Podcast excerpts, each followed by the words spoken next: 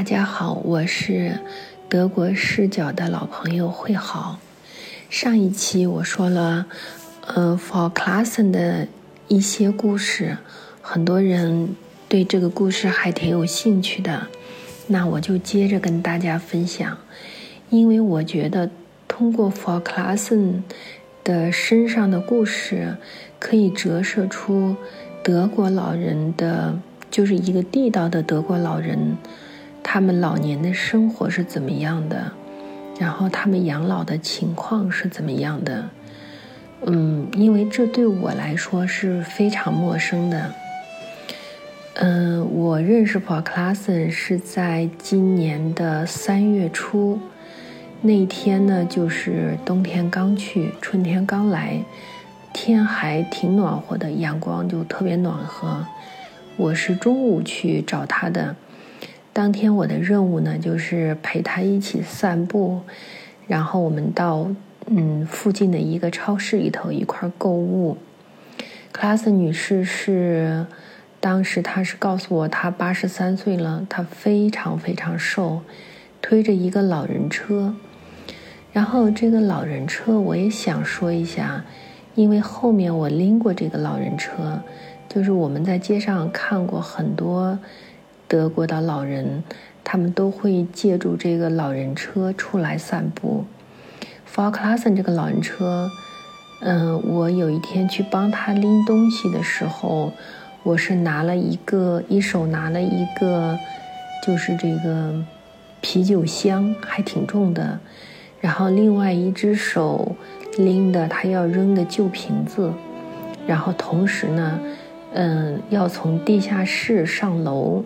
因为 For Classen 他要就是把着那个楼把手才能上楼，我就得把他那个老人车从地下室拎到楼上，距离不长，我就想我就顺便我就不想再跑一趟，我就顺便把他拎上去吧。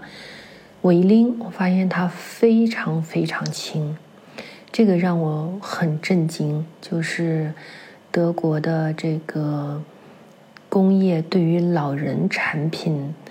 的这个用心程度，首先它打开很简单，然后这个老人车的自重非常非常轻，类似于一把这个叫咱们类似于一把这个过去的可能这种就是普通的这个雨伞，就是咱们经常用的那个那个伞的重量就这么轻，甚至我觉得，因为我一根手指拎起来的，我手上拎满了东西嘛，我就用一根手指拎着。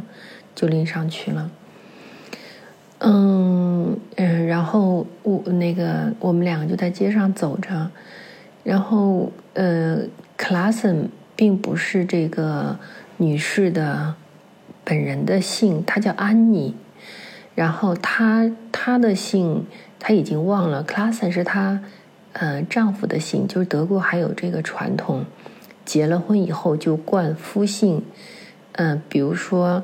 德国的前总理默克尔，他其实是他第一个丈夫的姓，但是因为德国改姓特别麻烦，我估计是，所以这个默克尔后来也没有改。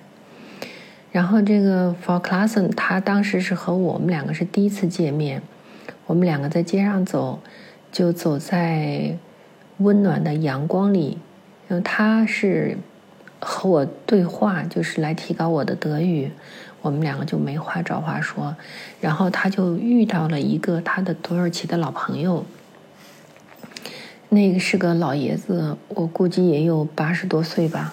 然后两个人呢就彬彬有礼的保持着嗯比较比较远的距离，嗯，然后因为年纪也大了，耳朵也不太好，所以说话声音很大。他们俩就在那打招呼，然后我就在旁边等着 for class，所以我就相当于在练这个。德语的中级听力，他们两个对话的前三句就让我觉得很难过，因为那个老先生说：“怎么没有看到克拉森先生？”然后克拉森太太说：“他两周以前死了。”然后老先生说：“我太太上个月也死了。”他们两个开场白的三句话，我觉得就是。怎么说呢？就是在那个温暖的阳光下，在那个春天刚刚来的空气里暖洋洋的。但是呢，他们这三句话就让我觉得这个世界特别残酷。嗯，然后那个老爷子就说：“嗯，你女儿回来了吗？”然后卡森说：“没有。”说我的朋友给我女儿打电话，嗯，但是我的女儿说我没有什么可说的，所以她没有出席葬礼。然后这个老先生，嗯，就说。就安慰他说：“说，哎呀，小孩都是靠不住的。你看，我有一个儿子，一个女儿。嗯，其实我的儿子也靠不住。嗯，我也不怎么理他。我现在呢，就是每天到这边来帮我女儿，每天上午到中午的时间去帮她带一会儿小孩。下午我女儿下班了，我就回家了。然后他说。”然后 f o r c l a s s e n 就说：“嗯，我女儿也有小孩可能八九岁了吧，但是我从来没有见过。”然后他俩就又聊了一会儿，就是认识的老朋友啊什么的，然后就相互说再见了。当时呢，我就特别想让他们再多聊一会儿，因为我觉得这个 f o r c l a s s e n 的这个身体状况。就是他的这个腿的静脉曲张特别严重，每走一步，他就跟我说像那个脚底扎了很多钢针一样的，每走一步都很痛，要走一会儿这种感觉才能缓解。我在想，这么冷的天，然后两个人都这么大的岁数了，他们两个肯定是见一面少一面了，也许。这种告别，也就是他们人生的第一次告别，最后一次告别了，因为下一次不可能再这么巧的在街上遇到了。然后我和 f o r c l a s s e n 就继续往超市走，从这个嗯 c l a s s e n 女士家里走到超市呢，大概如果我们正常人步行的话嘛，大概也就是十分钟；如果开车的话嘛，也就两分钟。但是我和他一起走，我们差不多走了半个小时。然后到了超市里头买完东西出来以后，他说我们在，因为超市这个门口都会有一个咖啡咖啡厅嘛，一个咖啡店。然后他说我们吃个点心，喝个咖啡再走。然后我就客气我说不用不用，我们就慢慢走回去就好了。然后他就一定要请我喝咖啡，然后我就坚决拒绝。后来他没办法了，他说。我一定要喝杯咖啡，因为我没有力气走回去了。然后我这才明白，就是我这才理解为什么这个、这个、这个就是超市门口都会有一个小的咖啡店，而且这个咖啡店里头总是坐一些老人。原来这些老人来购物，他如果不坐下来吃点东西呀、喝杯咖啡呀，他根本没有力气走回去。很多老人呢，也是把咖啡店当成他们的社交场所。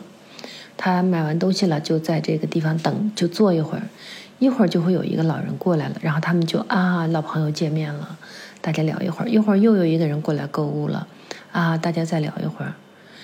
所以我们过去做的时候呢，有很多人跟克拉森夫人打交，就是打招呼。然后我估计呢，大家可能也都知道，他先生刚去世。嗯，没有人给他有太多的话，就是其他的老人聚在一起聊天的，然后他也没有去参与，然后他就就就在那儿吃，因为我们两个那时候刚认识，所以就坐在那喝咖啡吃点心，就就没话说，那我就没话找话，我就问他，我就那因为我的目的是练德语嘛，我就只能没话找话，我就问他，嗯，这个叫什么呀？盘子怎么说呀？咖啡加奶怎么说呀？这个点心叫什么呀？这个点心是什么做的？嗯，你自己会做吗？就就就说一些这些话。大概是因为我就这个点心的问题问的太多了，他很细心。然后我们走的时候，他就到柜台里头又去多买了一个这个 Berliner Kuchen，就是这个柏林人的这个点心。其实我不太爱吃，里面加的就是那个奶油，巨甜，齁甜。他一定要给我，他说我，我觉得你应该很喜欢吃，你带回去给你的女儿吃。哎，我就觉得他真的很细心。我们喝完咖啡就往他们家走，这个时候呢，太阳已经下去一点了，因为是刚那个时候刚刚开春嘛，哇，起风了。他真的是，我才能体会到一个人叫做走的很绝望。他没走两步就说：“怎么还没到家呀？”没走两步就说：“哦，我实在走不动了，怎么还没到家呀？”没走两步就说：“哦，我真的不行了，怎么还没到家呀？”哎我，那个时候也很、也很、也很、也很着急，我就特别想说：“你在这等着，我回去开车来接你。”但是呢，因为起风了，我又觉得他在这里等着的时候，这个这个风啊什么的要把他吹感冒了怎么办？也而且呢，也不是很了解，因为第一次见，也不是很了解他这个人。我还在想，如果他在我的车上出了问题，比如说这个人老人了，我这个车的保险包不包括？当时想的也很多，然后就陪着他慢慢的走，慢慢的走，慢慢的走。我们差不多走了四十分钟才走到家。然后他一到家就，就说：“哎呀，我整个人都卡 put 了，就是我整个人都已经破了，就稀巴烂了那种感觉。”然后他就坐在那里，他坐下了，我就想：“哎呀，我已经把他送到家了，那我就走吧。”然后我跟他说：“我我要走了。”他一看我站起来，就把手伸给我，然后我就不明所以，我就把手递给他，他抓着我的手就嚎啕大哭。真的是嚎啕大哭，像一个小孩一样嚎啕大哭。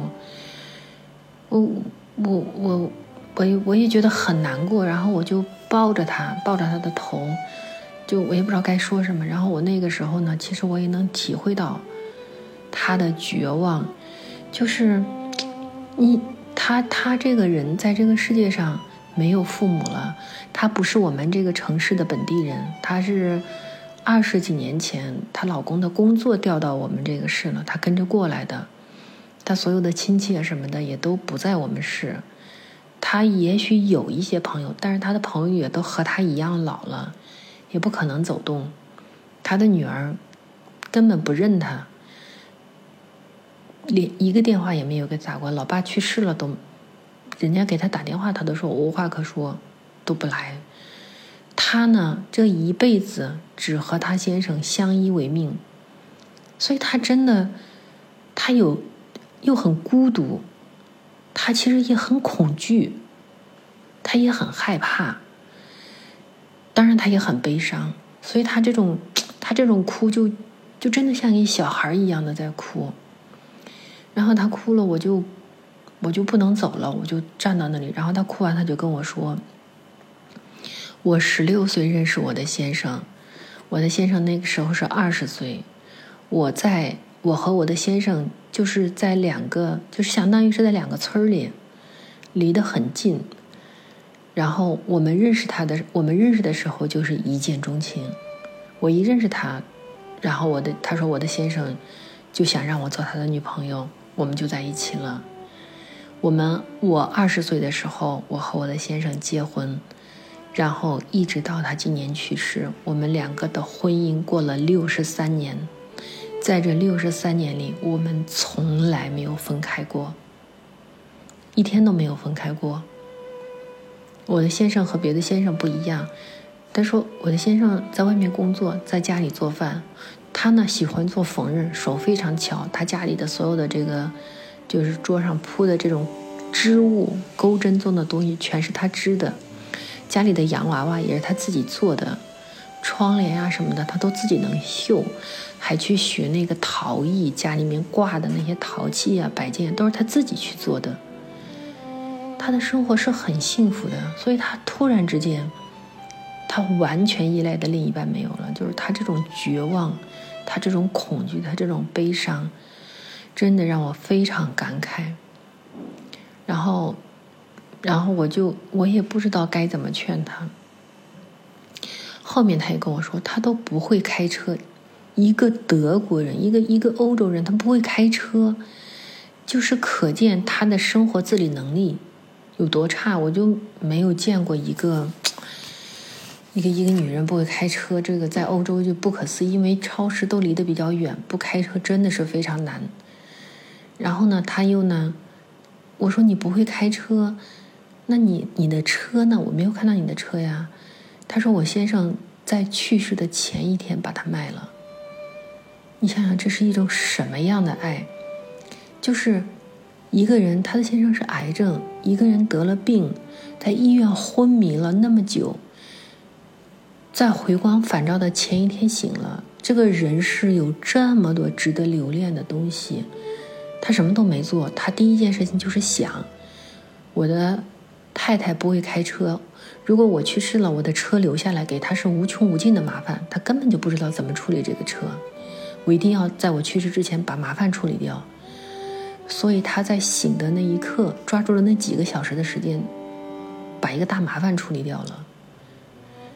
嗯，你说这个，说欧洲的离婚率低啊，说现在没有爱情啊，其实我觉得他们这个真的是，真的是就是最真挚的爱情了，没有爱情比这个还要真了。所以说，当这个。老先生离开的时候，他才会觉得这种、这种、这种哭泣吧。他说：“我每天早上起来，第一件事情就是去放着他先生的那个遗像的房间，跟他说：‘克拉森，起床了。’然后吃饭的时候，他说我也去跟他说：‘克拉森，我要吃早饭了。’然后吃午饭的时候，我也跟他说：‘克拉森，我要吃午饭了。’然后睡觉的时候，我也去跟他说：‘克拉森，我要去睡觉了。’”然后他跟我说：“可是他一句话都不回答我，我太孤独了。哎，我真的听得特别特别难过。”后来呢，他又跟我说：“他说你下一次来给我带一份，嗯，这一周的报纸。”我说：“你要报纸干什么呢？”他说：“因为我先生的讣告登在这个报纸上，我跟报社说你要给我一份报纸，报社说你不需要报纸，你那个位置不用送报纸。”没有人，嗯，你你如果有人去你那儿，你那个你住的那个地方，如果有人送报纸，你给他要一份就行了，因为德国的报纸是免费发的，就是那个邮递员他是免费发的，他有的人家给，有的人家不给。然后想想也确实是挺难的，一个人，一个一个一个老太太，她要看一下自己先生的讣告，她去登了报，连报纸都要不到，还要给还要给别人要报纸。去看看自己先生的讣告，这个，哎呀，总归是就就非常难过的。后来我，我就我就我走的时候，我就说那我走了。然后那我走的时候天已经有点黑了，他那个屋里特别特别特别安静，真的是特别特别静，因为又是冬天，天又黑的早。哎，我就觉得他他这个房子就像就像一个在一个大海的。海底下的那个深处一样，在海底一样的，他住在这个地方，像一个像住在海底，与世隔绝，什么都没有，什么都不知道，外面一片漆黑，他就蜷缩在这个海里的一个角落里。这种这种这种孤独，这种这这种孤独带来的恐惧，也让人。就叫细思极恐吧，就觉得生活真的特别没意思。然后后来我我从他家出来了以后，我就我就我就在想，你说我们的生活里有很多麻烦，那些麻烦多幸福呀！说明我们在和这个世界有交往有交流。说这个孩子把家里搞乱了，这多幸福呀！说明我们家里有人气。比如说，我们和自己的家人什么吵嘴呀，这个生气呀，这个暴躁呀，这多好啊！这说明我们有人在乎我们，我们也在乎别人，也有人对于我们的一些事情有反馈，不管他是好的反馈还是坏的反馈，都说明，都说明我们活着，我们有人爱着，我们也有爱着的人，这多好呀！所以。第一次见完 For Class 以后，我就非常感慨，我就觉得，嗯，如果我再遇到一些年轻人，我会，我会觉得两个人相依为命真的很好，但是，嗯，也真的挺恐怖的。如果一方先走的话，我今天就先说这么多，因为我觉得有点长了。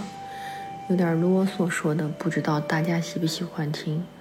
下一次我想跟大家说一下，就是他的女儿为什么，就唯一的女儿为什么会和他们反目成仇，然后他后面一个人的日子他是怎么过的，然后也可以顺带着说一下德国的养老制度，就是德国对于老人，他们的一个最普通的一个老人，他们的这种。